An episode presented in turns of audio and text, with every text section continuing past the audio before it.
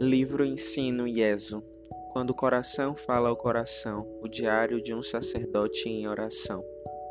Quarta-feira, 3 de outubro de 2007. Nosso Senhor, ao instituir a Eucaristia, anteviu suas injúrias e sofrimentos, os sofrimentos de um amor ferido e rejeitado. Ele ainda espera por um mínimo de compaixão da parte de seus sacerdotes ele procura hoje, mais do que nunca, sacerdotes que lhe deem consolação, sacerdotes que se prostem em adoração e façam reparação. Antes de deixar o mosteiro, abri o livro de Dom Vandeur, que recebera da irmã, e li: Faça-me teu completo sacerdote, como foi São João teu amado discípulo aos pés da cruz, a árvore da vida.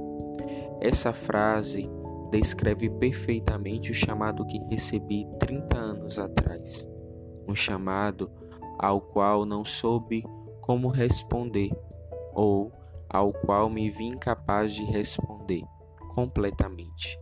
Havia muitos obstáculos em mim, muitas feridas infeccionadas ainda esperando pela cura que viria pelas mãos de Maria e pelo preciosíssimo sangue de Jesus.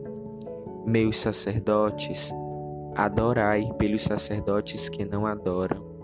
Fazei reparação pelos sacerdotes que não fazem por si mesmos e pelos outros.